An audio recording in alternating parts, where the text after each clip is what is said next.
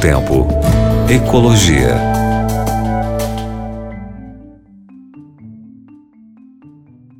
Querido ouvinte, querido amigo, querida amiga da Rádio Novo Tempo, tudo bem? Aqui com vocês o professor Eric falando de ecologia e respirando fundo e tentando puxar o ar. Você reparou que nosso inverno, e é normal, né? Nosso inverno é seco, ele é mais seco mesmo, né? Em todo, toda a nossa região aqui, o clima tropical, ele prevê verões mais chuvosos, né? aquele fim de tarde com aquele pancadão de chuva, tchá, depois daquele calorão gostoso, né? aquele pancadão, tchá, dá até vontade de, de levar todo mundo para debaixo de um banho de chuva. Hã? Hã? Hã? Coisa boa, né? E o nosso inverno ele é mais seco, né? Mas, parafraseando uma pessoa da TV, o inverno esse ano uh, falhou, fracassou o inverno esse ano. E aí, calor e menor quantidade de água, o mês de julho foi um desastre para a nossa floresta amazônica, foi um desastre para o nosso Pantanal, foi um desastre para o nosso Cerrado. Né? O Greenpeace registrou aí em julho um aumento considerável de focos de incêndio na Amazônia e nessas regiões que eu falei para você. Infelizmente, a queimada segue em crescimento. Para você ter uma ideia, no dia 30 de julho deste ano, quer dizer, aproximadamente um mês e pouquinho depois do início do nosso inverno, que são os períodos mais secos, né? O mês de agosto é o período que chove menos. Da segunda quinzena de julho até do meio de agosto são, é o período de menos chuva no Brasil. Nós registramos 1.007 focos de incêndio no dia, em um dia, 30 de julho, que é um número que superou todas as marcas registradas desde 2005. Em comparação ao ano passado, por exemplo, neste mesmo dia foram registrados 406 focos de incêndio. A conta do mês também supera de julho de 2019, aumentando aí aproximadamente 28% nos focos. Outro dado agravante é o aumento significativo desses focos dentro de territórios indígenas, aumentando aproximadamente 76, 76,7% em relação ao ano passado.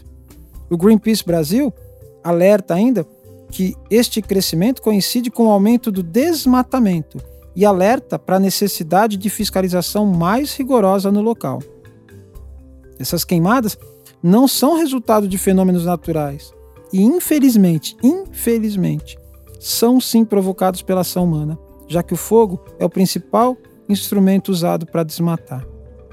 O Greenpeace comenta que tanto a falta de fiscalização como o desmatamento dos órgãos, eh, o desmantelamento né, dos órgãos eh, ambientais que ocorreram no governo brasileiro, infelizmente, esse ano, permite esse aumento de incêndios, facilitando o trabalho de grileiros, né, pessoas que, que entram na terra, tomam posse da terra, e também de alguns agricultores.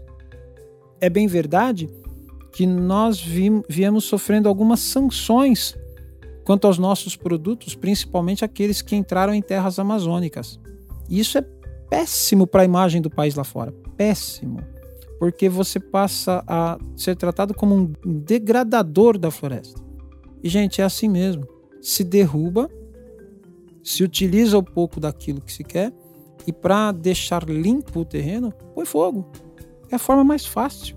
E, infelizmente, é o que nós vimos vendo no Brasil no inverno desse ano. Passa logo o inverno, passa logo. Eu gosto de frio, mas passa logo. Vem chuva, chove bastante, chove bastante, que é para dar uma uma quebrada nessas queimadas. E que a gente tenha consciência, né? Que o governo ele, ele possa é, investir tanto em tecnologia como em pessoal para que essas queimadas não sejam tão absurdas. Né? A gente sabe que existem, mas que elas sejam diminuídas daqui para frente.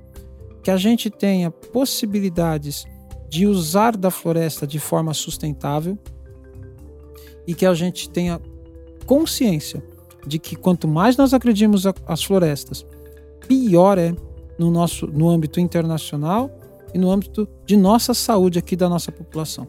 Então que nós coloquemos a mão na consciência para que 2020, que já está um ano esquisito, passe logo e que os próximos anos, os anos vindouros, sejam de mais preservação do que ataque a nossa floresta.